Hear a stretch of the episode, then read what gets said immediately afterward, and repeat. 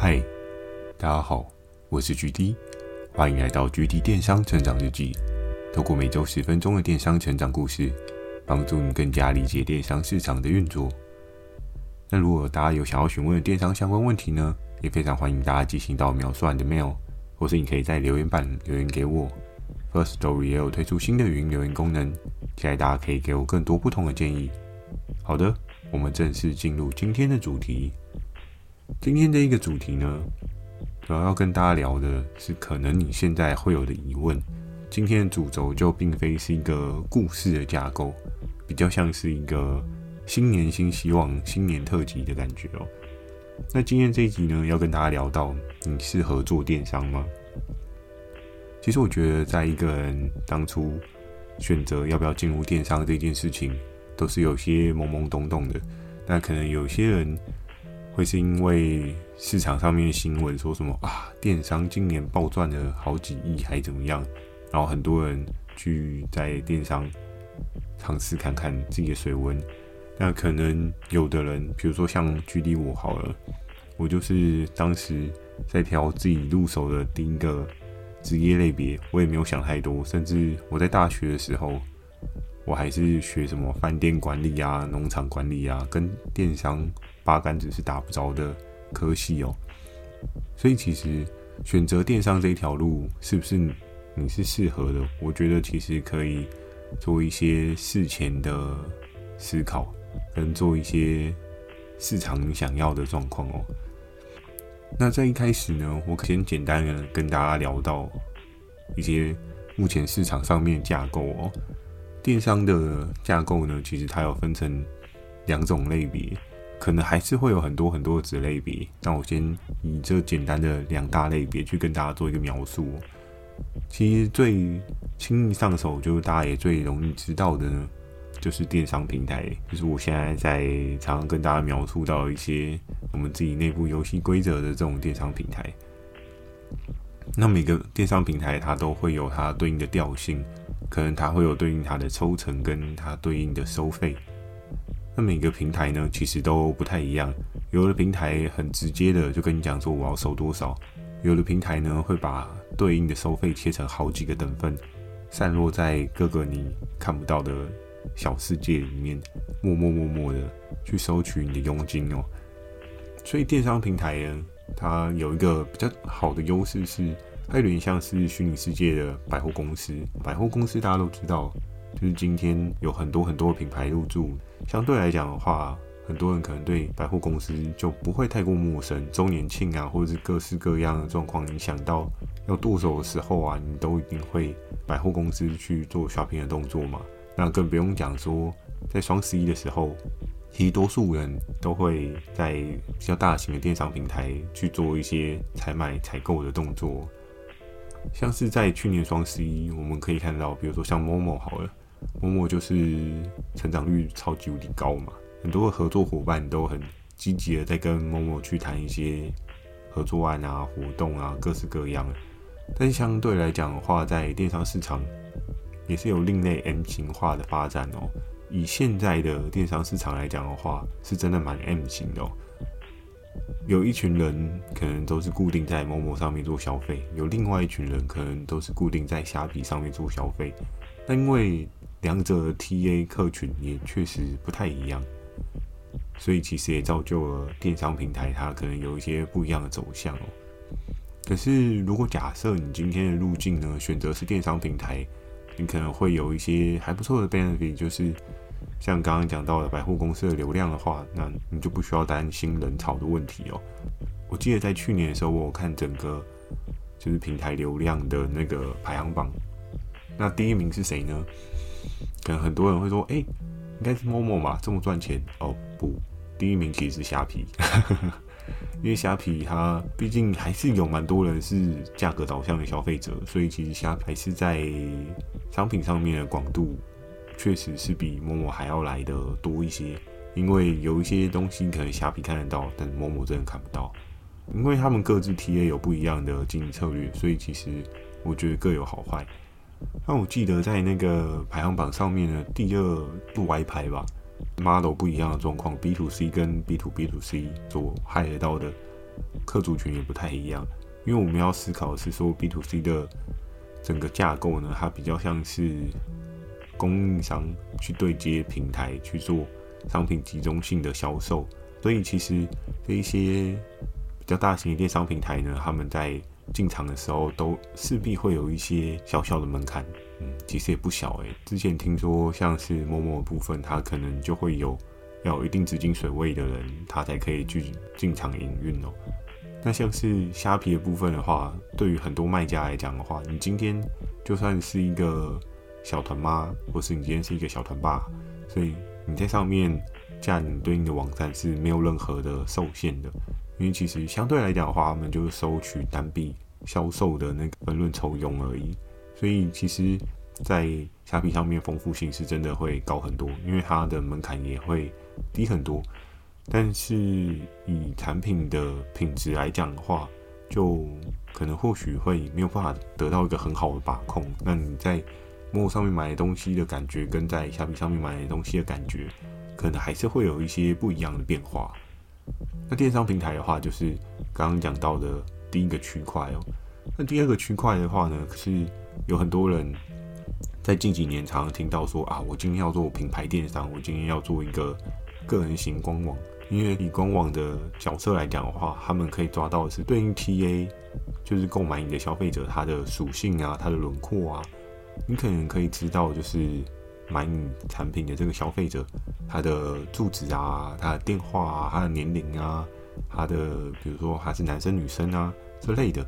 你可以将这些数据作为一个你下一步市场策略的一个评估的判断哦。比如说，假设你今天在做女装好了，你可能发现到，哎，真正喜欢你衣服 style 的这个女性族群呢，她可能 maybe 是在好年轻一点，二十岁到三十岁好了，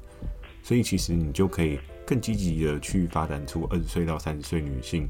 她对应的服饰类别啊，然后你可以更加深耕在这个年龄层的 TA 他们所想要的东西。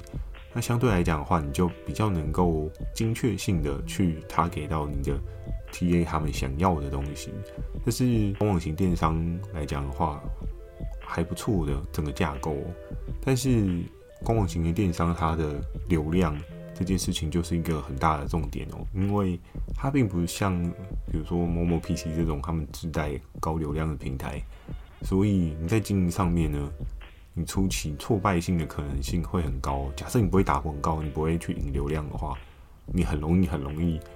你的官网开了很久，也不会有任何人进来去跟你 say hello，或是你转化率也是相对相对低的。所以通常呢，以做电商的角度来讲的话，我觉得，假设你今天是一个电商的小白，是一个新手的话，我个人会比较建议你可以找一些低门槛的电商去做一些运作。那你今天做到一定水位，甚至你在这个市场上，你已经知道你很热衷想要贩售的是什么产品的时候，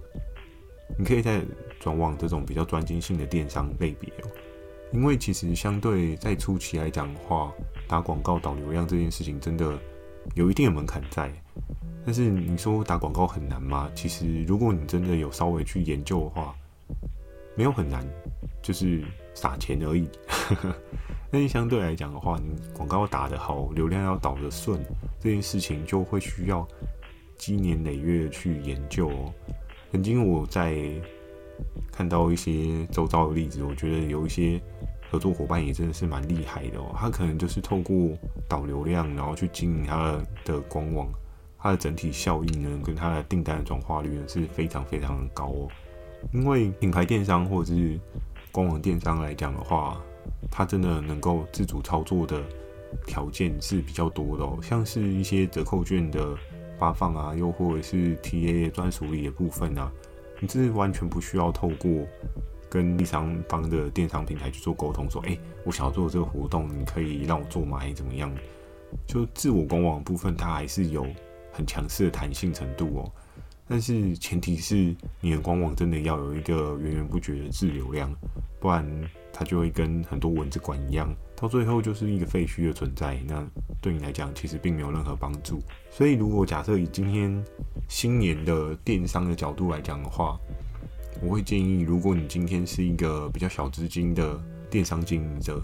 你可以先去尝试看看一些比较低门槛的电商平台通路。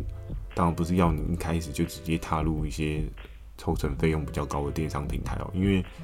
你没有把握的时候，甚至你不知道游戏规则怎么玩的时候，你进去，你可能会死得很惨的。因为在过往呢，我觉得每个平台都有每个平台它不同的经营策略跟它的应对策略。那在这一个过程当中，我有很多合作伙伴呢，可能有些人他是做虾皮的，然后他突然跑去做了某某哦，整个经营策略真的是差了很多。我常常看到有某一些合作伙伴，我真的说只是隔岸观火而已，但有时候真的替他捏了一把冷汗哦。就是他把虾皮的那一套策略完完全全的使用在 Momo 上面，可是。你知道，以分润比来讲的话，Momo 跟虾皮的分润比是有一定水位的差距哦。所以你同样的价格，你在虾皮跟同样的价格，你放在 Momo，对，你的单会多到爆炸，没有错。可是你真的有赚钱吗？那我们就看下去哦。有时候我就觉得这样子类别的合作伙伴，他们真的是，嗯，心脏非常大颗啊。反正有一套的策略从头打到尾，那其实这也是非常可怕的一件事情哦。如果你今天真的想要经营多个平台，最重要的事情还是那句老话，要先把规则搞清楚，才会是你可以做的事情。那你现在讲完了这个电商的路径的考量啊，不管你今天要做电商平台，又或者是你今天要做那种品牌电商或是官网电商来讲的话。其实我觉得两个都可以，但是一定要比较扎扎实实的，先从低门槛的做起，然后你可能抓到一些脉络，知道怎么样经营之后，再去研究一些不一样的平台类别。如果你一开始就疯狂开呀、啊，开一堆的平台去做的话，我觉得这也不是一件非常好的事情，因为当然你可能会说，诶，我的东西在不同的平台，可能不同平台有不同的 TA 属性跟流量，那是一个非常好的状况。可是相对来讲的话，你自己啥都还不会，然后你就想要飞，这我觉得是有一定的难度，而且会增加你的失败几率哦。所以其实一开始真的是可以先朝一些低门槛的，先试试水温，然后先抓到自己想要的是什么。你再去尝试走品牌电商或者是官网电商，可能对你来讲才是一个比较安全的电商操作策略哦。好，第二点的话，要跟大家分享到厉害电商老板的特质哦。我在电商的这几年当中啊，我看过蛮多的老板，对，当然有不少的是窗口跟我对接，但是我也有对接到不同的老板阶层的人，其实。我很感谢这份工作呢，它真的让我增长了很多的视野哦。你知道，你今天在做一个员工的角色，跟你今天做一个老板的角色，真的是会有一段落差。不是说老板就一定比员工好。其实我也常看到有很多的员工比老板还要聪明，这种事情蛮常见的啦。但是你可以看到每间公司它不同的经营策略，我觉得你也可以有。更多不一样的学习，甚至大脑激荡的更加厉害。你可以知道说，诶、这个人他下这步棋是什么样的考量，什么样的原因，那他是有什么样的行销策略在做背后的整个运作。所以我观察到了几个厉害电商老板的特质啊。当然，第一个我觉得他们都有一个善于分析产品的特质哦，就是他们可以很清楚的知道说，诶、这个产品为什么会动，这个产品为什么我要做。那当然，可能有一些老板他们是比较偏向是听对应平台的业务窗口给的一些 information，就像我会提供给我的合作伙伴的一些 information 是一样的概念。可是，在每次的资讯收到之后呢，他是不是能够妥善的去分析说这一个资讯是可接受的、可运作的、可行的这件事情来讲的话呢，我觉得就是一个作为电商老板。成功的特质哦，因为多半有时候我看了很多的老板策略呢，跟实际的做法会有一些不太一样的落差。像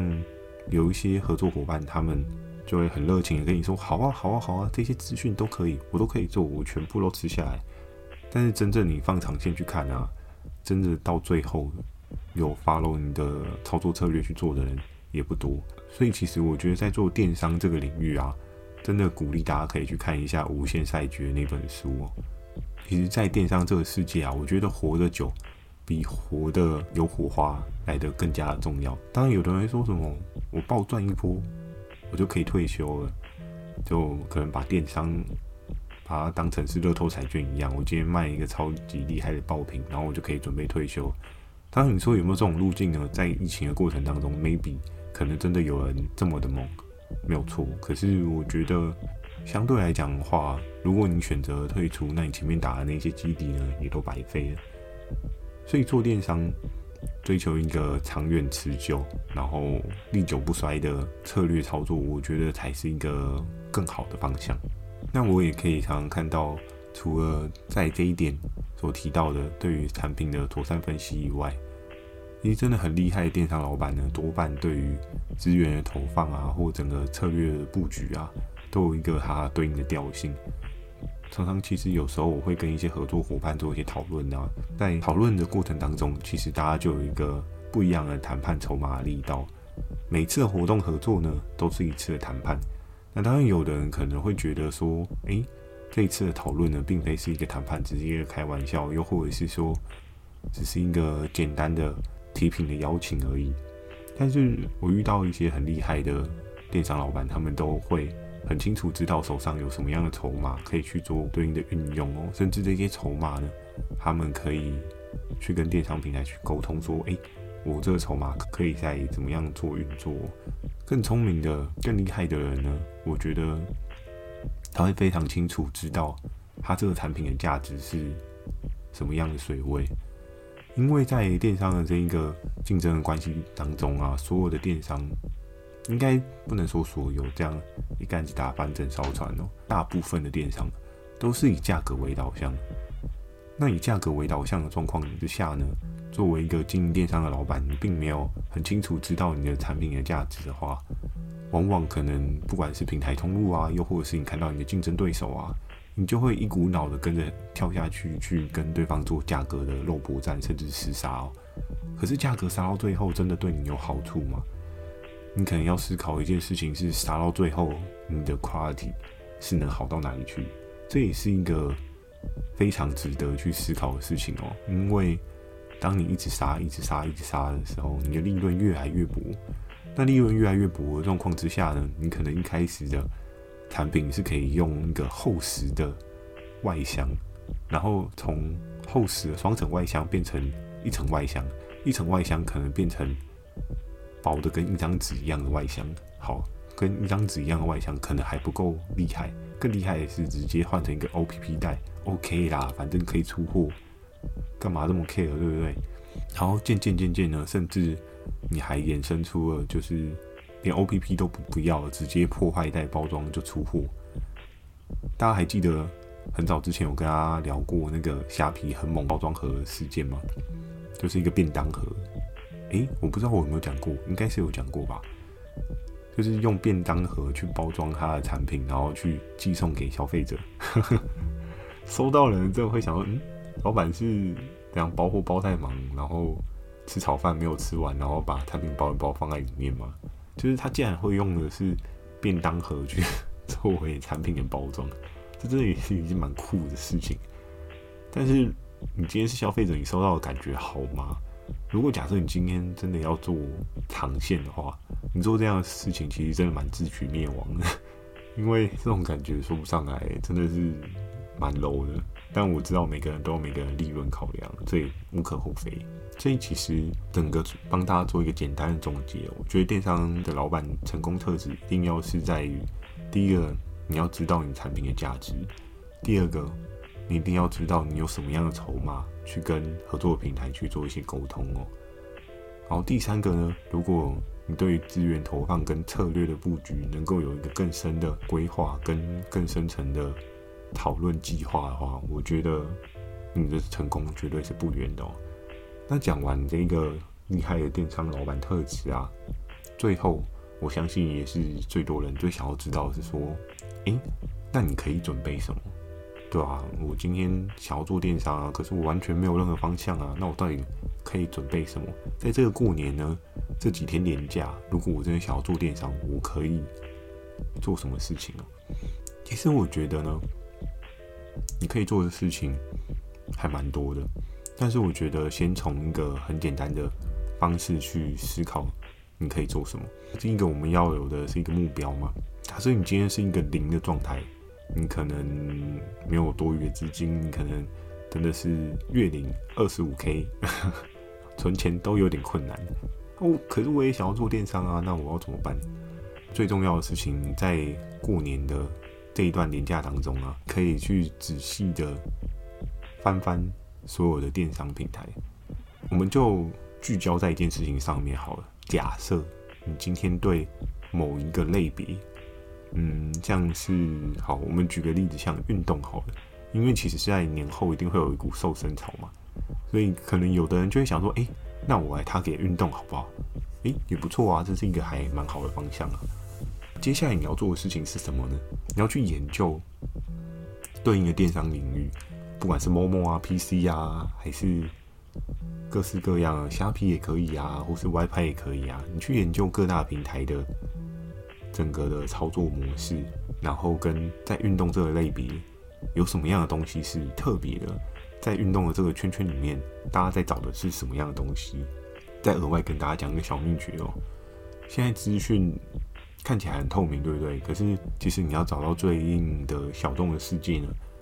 还是需要很深入的深耕哦。我觉得同样做运动的产品，你今天作为一个平台端的业务窗口去切入，跟你今天就是在运动那个类别里面的某一个小族群里面的 somebody。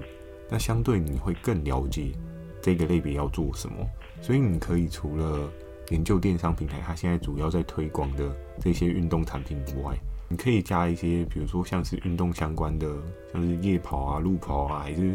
各式各样的运动类别的小社团，不管是 Facebook 社团还是 Instagram 有一些对应的社团，还是说。你周遭有朋友，他就是在这个社团，你请他拉你进去，你去看一下人家的世界，人家在乎的到底是什么，人家想要的到底是什么，人家需要的到底是什么，那你就可以很清楚的知道说，哦，好，那我可能就可以做这一块的类别。这是第一个，先抓出来你到底想要做什么，因为你连自己想要做什么都不知道，那真的会很可怕哦。你可能会啊，帮我做一下这个好了，我做一下那个好了。然后可能谁跟你讲说，哎、欸，这个东西很好卖，要不要来卖一下？然后因为哦，好啊，那我也来卖一下，你就会很难有一个自己的主轴，那你会越走越辛苦。然后呢，既然你已经研究了对应平台的商品，再去研究了对应的对一些细部的资讯之后呢，你就可以去找对应的产品哦，对应的合作伙伴，你也可以去找到对应的。类别，我觉得相对可能有一些人会说，哎、欸、啊，我在可能进货方面真的很 K，我不知道跟谁进货。那有没有一种可能性是，你去找到台湾本土制造的厂商，可能这个运动类别的东西是大家需要的，可是并没有被人家发现。那你可以写个信去跟人家说，哎、欸，我可以就是跟你做一个算是小小的团购组的概念，我跟你做一个批发的概念。我跟你进一小批货，在市场上面去做一些销售的，需要更清楚了解你这个产品可以带给人是什么样的帮助，进而你可以去了解这间公司，了解这个产品，那你就可以有一个比较好的起手式，甚至你就可以在不管虾皮啊，或者是如果你资金多一点的话，你也可以去做摸摸。但如果资金没有那么多，我觉得先做 B to B to C 的平台，对你来讲会是比较好的选择哦。因为你在这个领域摸得熟透之后呢，你再去往下一个阶段，对你来讲会是比较安全的。所以你就可以去研究你要做什么。接下来呢，你要研究的是需要这些产品的人是谁，然后再接下来呢是找到对应的产品。诶，讲到这边好像已经有一个轮廓出来，对不对？那接下来还有两个步骤要分享给大家哦。再来，你还可以做的事情是什么？再来最重要的事情是你可能要先有一个 B to B to C 的账号，不管你要做外拍、露天还是虾皮都可以。就是先找出一个让你不会有成本耗损的电商平台，先去小试身手，先去试试看一些水温。然后呢，最重要的那个部分是什么？上架嘛。如果不上架的话，是要卖什么？对不对？既然要上架的话，就会有很多很多后面的美感。更重要的是，你的这一张图片到底要怎么样可以吸引到整个受众？他白印哦，你的对应的受众他需要是什么？然后如果假设很顺利的，你在前面的，比如说找到产品、找到 TA，然后最后找到了供应端，你其实，在一开始找到 TA 的时候，你又找到供应端，maybe 你甚至连平台都不用上，你可以自己做一个私家的 I 群，还是私底下的个人团购，你可能就能够有一些量能起来，也不一定哦。而且这一些这些人或许也可以给你对于产品一些不一样的反馈，那就会变成是你今天在帮别人代操这个产品，同时间呢，你的体验也回馈给你这个产品，它可以改善什么，你就可以在这个循环当中呢，把这个产品玩得越来越好。那你在这个电商经营当中呢，就会有一个不一样的开始哦。我觉得往往在很多人踏入电商的时候，又或者是你去听某一些市面上的课程，多半都是要你去海撒各式各样的产品哦。可是我觉得，对于一个杂货铺的角色来讲的话，你很难去学习到说这产品它背后真正的强势程度，它真正需求的人是谁？可能在过往我刚踏入电商的时候，我也是各式各样跟合作伙伴说什么啊，你做一下东啊，做一下西啊，A B C D 到底全部都来做看看啊。我的策略确实在当时是那样子没有错，我也觉得这样可以帮我的合作伙伴去。妥善的分散它的风险哦。可是，其实，在一年又一年的竞争关系当中，我发现，你只要在某一个领域当中做得太好，被人家盯上了，人家就一定会有一些对应的操作手法来超越你，甚至吃掉你。但如果你在对应的某一些类别，你可以慢慢建立起一些单一品项的强势程度哦。有很多人，我们知道，像 Apple 来讲的话，很多购买的人。买的是一个价值感，而不是真的是在乎那个产品它到底好不好用。因为其实也是有很多人说，Android 的功能早就超越 Apple 很多很多啦。但为什么还是很多人买 Apple？因为是一种社群的感觉，是一种大家都在用的感觉，是一种群众的感觉。所以其实，在今年新年的电商的建议啊，你到底适不适合做电商？这件事情呢，你可以从前面的电商的路径的考量，再加上我前面讲到厉害电商老板的特质，然后最后回归到你到底想要做什么。因为你想要做什么这件事情，绝对是很重要的。千万千万不要掉入那种人家跟你讲说：“哎，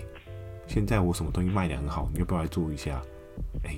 现在这个东西市场上面爆卖，你要不要来做一下？千万不要掉入这种陷阱哦，因为你要思考的是，当这个东西这么好卖，也有很多那种资金动辄是几千甚至是破亿的人在跟你抢这个市场。那如果你的起手资金只有五万，甚至好连五万都不到，你要去跟这种。几千万甚至有到亿级的这种电商玩家去 PK，我真的奉劝你不要趟这一趟浑水，你会走得很累，甚至最后你会挫折，甚至还损失了一些自己的财产，也不划算。所以真的要好好的思考出自己的差异策略。那如果你在思考你的新年布局当中呢，有什么样想要我这边再提供给你一些更深的建议？或者是你对于哪一个类别你真的很感兴趣，你不知道要怎么样去进入这个领域，没有关系，你也可以在留言板提出来跟我做一个分享。如果我过往真的也有操作过类似的产品的话，我可以帮你做一些分析。然后呢，我们也可以做一些讨论，你可以准备什么样的状况？我也希望大概知道你想要怎么样踏入电商，因为。其实，在过往的竞争环境过程当中呢，我也觉得做电商在现在可不可以做，其实也是可以做。我觉得其实每个产业都有它可以做的地方，但是每个产业也确实都有它辛苦的地方。所以电商好不好做，能不能做，嗯，那就要看你吃不吃得了苦。可是真的一定要很吃苦才可以做得很好吗？我觉得这个答案取决在于你自己的决定，因为策略是可以变的，规则是可以调整的。那很多平台给你的框架呢，是真正的入网吗？那就在于你自己的脑袋